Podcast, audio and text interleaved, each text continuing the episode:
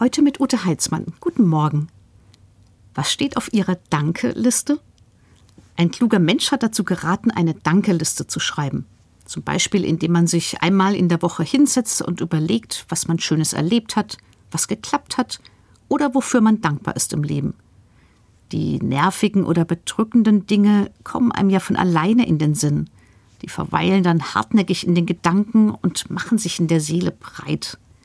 Das Gute, wofür ich dankbar werden könnte, das übersehe ich eher. Oder ich vergesse es leicht, weil sich wieder anderes in den Vordergrund schiebt. Darum die Idee mit der Dankeliste. Den Gedanken hat der kluge Mensch aus der Bibel. Dort steht im Psalm 103: Lobe den Herrn, meine Seele, und vergiss nicht, was er dir Gutes getan hat.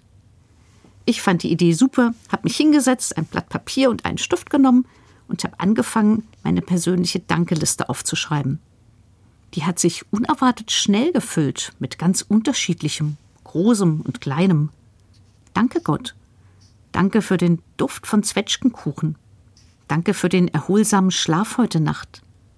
Danke für die Bewahrung gestern, als mich der Autofahrer beinahe übersehen hat. Das war knapp. Danke für die Farben, allein schon für die Herbstfarben da draußen in der Natur. Danke für mein Leben. Danke, dass wir in diesem schwierigen Arbeitsgespräch letzte Woche doch noch eine Lösung gefunden haben. Danke für meine Familie jeden Tag, für die Sonne auf meiner Haut und den Wind, der meine Haare zerzaust. Danke für das Lachen, das mich aufmuntert. Und für das Fußballspiel, bei dem mein kleiner, heißgeliebter Club fast gegen den Großen gewonnen hat.